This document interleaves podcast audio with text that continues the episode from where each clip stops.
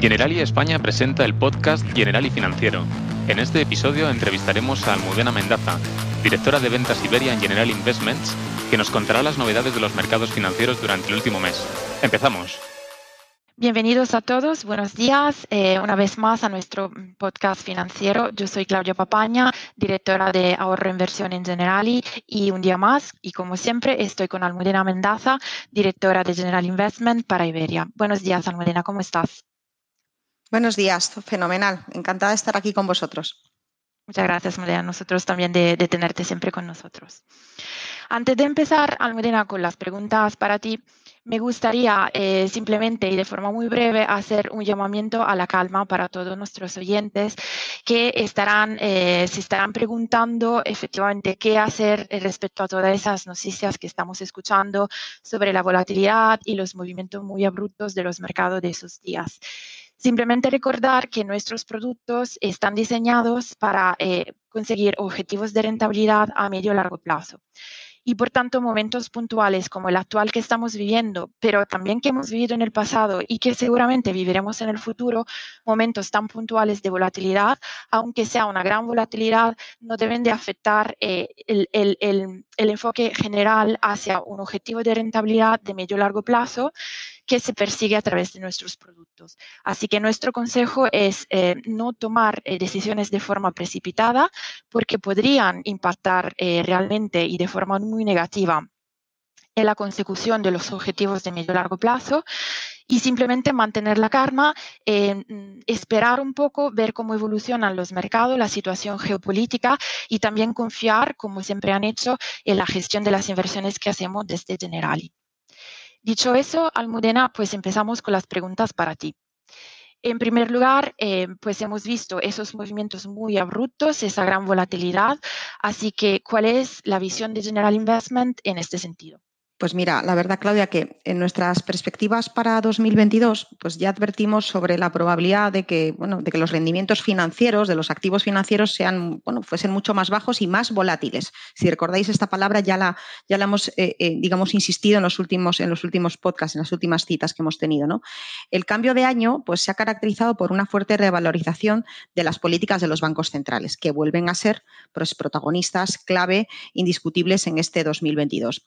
El mercado está valorando ahora mismo una subida de hasta 5 eh, veces 25 eh, puntos básicos en cada subida por parte de la Reserva Federal, que ya sabéis que es el Banco Central, eh, digamos, americano. ¿no? Para que veáis un poco cómo han cambiado las cosas en apenas unas semanas, a finales de año el mercado estaba descontando tres subidas y ahora estamos hablando de cinco. Por lo cual, veis que esto refleja pues, el endurecimiento de la postura de la Reserva Federal y la preocupación que existe por la posibilidad de no controlar la inflación, que es otro de los datos clave que, si recordáis en el, en el podcast del mes pasado, mencionamos para este 2022 por hablar de la pandemia y hablar de Omicron, que, bueno, ha tenido efecto prácticamente en, digamos, en nuestra vida eh, eh, pública, pero sí que es verdad que a nivel financiero, pues apenas ha dejado, apenas ha dejado consecuencias, ¿no? Está retrocediendo y creemos que esto va a brindar pues, un nuevo impulso al crecimiento económico del que venimos disfrutando desde hace, desde hace unos meses, ¿no? Especialmente, por ejemplo, en el, sector servicios, que se está reactivando de manera importante, sobre todo, bueno, pues en Estados Unidos, en Europa, en países desarrollados.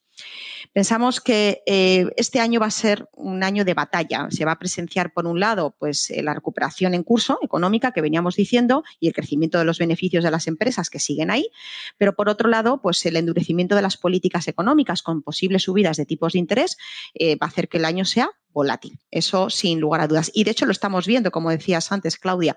Es posible que los últimos movimientos de mercado hayan tenido también una connotación más importante de la componente geopolítica, es decir, del conflicto de Rusia y Ucrania, que a ninguno se nos escapa, pero eso es más en el corto plazo. Pensamos que de momento, pues cada vez que se publica una noticia sobre esa posible invasión, se puede producir un movimiento de mercado más abrupto, pero la volatilidad en general sí que pensamos que va a estar presente en todo 2022 por los factores que os comentaba.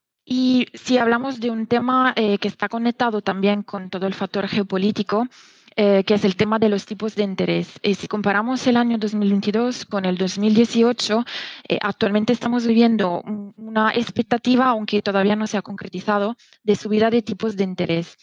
tanto por parte de la Fed y así como por parte de los bancos centrales, que allí todavía no han aclarado muy bien lo que van a hacer. Que deberíamos preocuparnos o de toda forma, eh, deberíamos, cómo deberíamos ver eh, también ese tema en el contexto más general. Bueno, la verdad es que desde General Investments no, nos gusta demasiado el paralelismo de hablar del 2018, que fue un año, la verdad, nefasto para los inversores y para los mercados financieros con el 2023, y, perdón, con el 2022. Eh, eh, y, os digo, mm, te, doy un poco las, razones. ¿no? El 2018 empezó con una caída repentina. Hasta ahí todo bien, porque aquí también estamos empezando este año con una caída importante en los mercados.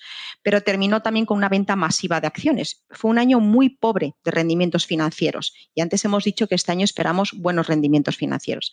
En cambio, en el año 2022 no esperamos que se produzcan esos movimientos tan negativos, ni por parte de las empresas que empiecen a, arrojar beneficios negativos, ni porque no haya crecimiento. Seguimos apostando porque va a haber crecimiento a nivel global, por lo cual ese paralelismo en, ese, aspecto no lo, no lo encontramos. Por otro lado, eh, pues en 2018 las expectativas eh, comerciales que os hablábamos antes, pues también de consumo, pues se volvieron negativas durante la primavera y esperamos que la confianza económica sea más resistente en este año 2022, porque hay buenos datos a pesar de todo. Así que la comparación pensamos que es demasiado pesimista. 2023 puede ser un año más parecido a 2018. Sé que nos estamos adelantando mucho y que nuestro foco es hablar, eh, porque es lo que les interesa a, nuestros clientes, de, este, de lo que va a pasar este año. Pero sí que me gustaría decir que, las subidas de tipos de interés está claro que afectan a todos los activos de riesgo, a todo el mercado financiero. Desde General Investment, como decíamos, prevemos esas cuatro subidas de tipos. Hablamos que el mercado descuenta cinco, pero nosotros somos algo más conservadores y el mercado está cotizando pues, eh, eh, que se produzcan a partir, de, a partir de verano. Ahora mismo la Reserva Federal está muy enfocada en controlar la inflación. Esa es la obsesión que tienen los bancos centrales ahora. Pero no quieren tampoco destruir la recuperación económica, entonces se encuentran en esa disyuntiva. Esperamos que los rendimientos de los bonos, de los bonos gubernamentales, aumenten más y a un ritmo más lento. Y seguimos prediciendo rendimientos positivos en la renta variable en 2022. Creo que también es importante destacarlo, especialmente en Europa. Pero insistimos en que el viaje va a ser volátil. Perfecto, el viaje va a ser volátil y, por eso creo que lo más importante siempre es diversificar tanto a nivel de activos como a nivel de tipología de aportaciones, con aportaciones periódicas, por ejemplo, entrando cada mes, se entra a precios diferentes, por lo cual se mitigan, se neutralizan los picos em, de precios de entrada y se puede seguir lo que es la evolución promedia de, los mercados en general. Así que eso es un punto también muy importante. Volviendo a hablar del tema de los tipos, em, sobre el Banco Central Europeo, eh, ¿qué está pasando? Eh, ¿Qué está pasando allí? ¿Cuál es la visión que tenéis sobre lo que van a poder hacer durante ese año? Pues mira, el Banco Central Europeo se ha sorprendido, yo creo que se han sorprendido ellos mismos, al ver que la inflación se mantuvo por encima del 5% en enero. Yo creo que pensaban que iba a ser más estacional y el dato es verdad que ha, resultado sorpresivo. Eh, ahora mismo hay un punto importante que son las negociaciones pues, de actualizaciones salariales. Hemos comentado en algún otro podcast que uno de los componentes más importantes de la inflación es precisamente la presión salarial, que se produzcan incrementos. Siempre pensamos que solamente la inflación se refiere al, precio, de, sobre todo, de la energía, pero la parte de presiones salariales es muy importante y ahora mismo hay una ronda de negociaciones en distintos países europeos para fijar eh, eh, aumentar esos precios salariales. En ese sentido, estamos viendo algunas discusiones difíciles en Alemania, por lo cual eso podría hacer que la inflación se, eh, se estabilizase un poco más en los próximos meses. En este entorno, parece cada vez más probable que el Banco Central Europeo eh, pues sí suba los tipos, pero nosotros esperamos que a partir de 2023 no estamos descontando subidas de tipos en 2022. Por lo que en término tenemos que estar muy, muy atentos a las distintas actuaciones y declaraciones que vaya haciendo, pues en este caso, eh, la señora Lagarde, que es la responsable del Banco Central Europeo eh, durante todo el año. Ya, está claro. ¿Y crees que la corrección de mercado y la rotación en distintos sectores que se ha producido al principio de ese año ha llegado ya a su fin o todavía tenemos que esperar algo más? Pues mira, es curioso observar que incluso con los movimientos que hemos experimentado eh, en las últimas semanas, eh, por ejemplo, los fondos de renta variable global, para que os hagáis una idea, han seguido registrando entradas positivas este año, por lo que todavía no tenemos completamente claro cuál es el posicionamiento de los inversores. Parece ser que han aprovechado precisamente esas caídas pues para aumentar su exposición en renta variable y que lo han visto como una oportunidad de entrada. O sea que por eso os decimos que todavía creemos que es un poco pronto para valorar cuál va a ser eh, eh, el comportamiento de, los inversores en, el 2022. En, en cuanto a la rotación, nuestra preferencia, y lo venimos diciendo, es por la renta variable de valor por aquellas compañías, aquellos sectores más cíclicos eh, y compañías que están algo infravaloradas en comparación con las de, por ejemplo, crecimiento que han experimentado pues, los últimos dos años pues, eh, eh, un importante auge. ¿no? Em, nosotros pensamos que em, los resultados en los que, llevamos de año están afianzando un poco esa idea de que hay que buscar esas compañías de valor y vemos más potencial allí. Y por zona geográfica seguimos pensando que Europa puede tener más sentido.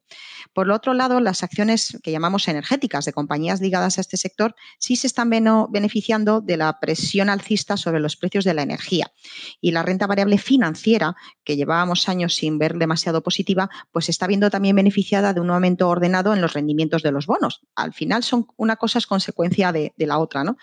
Es inevitable destacar que aparte eh, de todos los factores que hemos venido comentando, factor geopolítico, e insistimos en este punto, con una posible invasión de Ucrania, puede añadir volatilidad extra al mercado, más allá de que las compañías lo estén haciendo bien, que tengan beneficios. Es decir, es cuando pasan este tipo de cosas, digamos que rompe un poco el escenario macro que en una gestora como General Investment tenemos y pasa con el resto de, actores en el, en el mercado. Por lo cual, tenemos que estar preparados y saber un poco cuál es efectivamente nuestro nivel de riesgo para, eh, para tener un perfil algo más prudente en el caso de que se produzcan movimientos más abruptos en el mercado.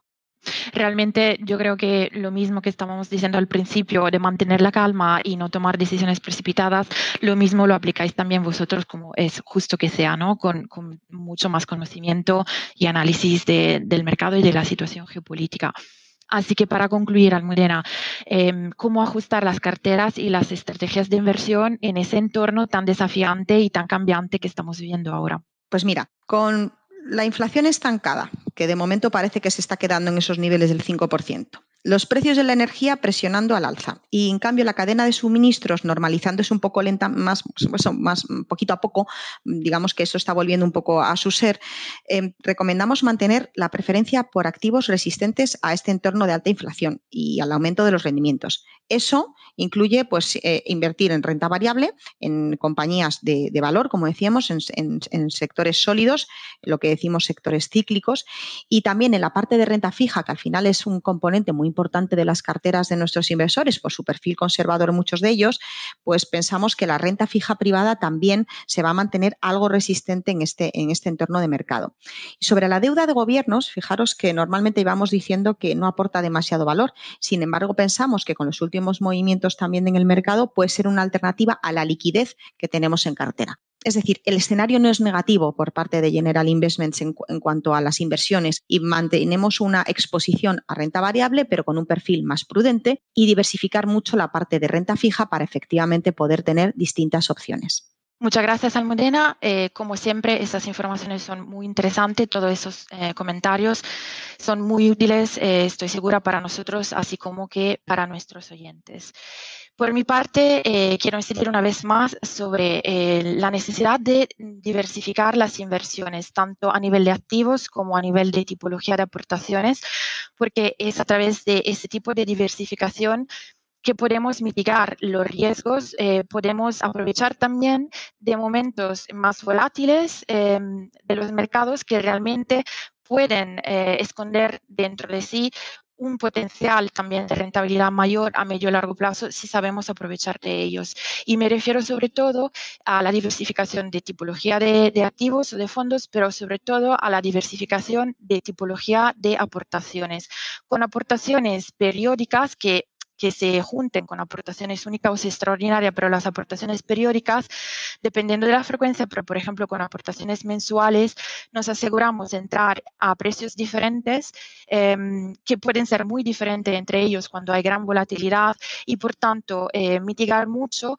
los efectos de los picos al alza o la baja de los precios y seguir la que es la evolución eh, más general de promedio de los mercados, que es lo que queremos conseguir con los objetivos de rentabilidad a medio y largo plazo. Así que esa es una parte muy importante.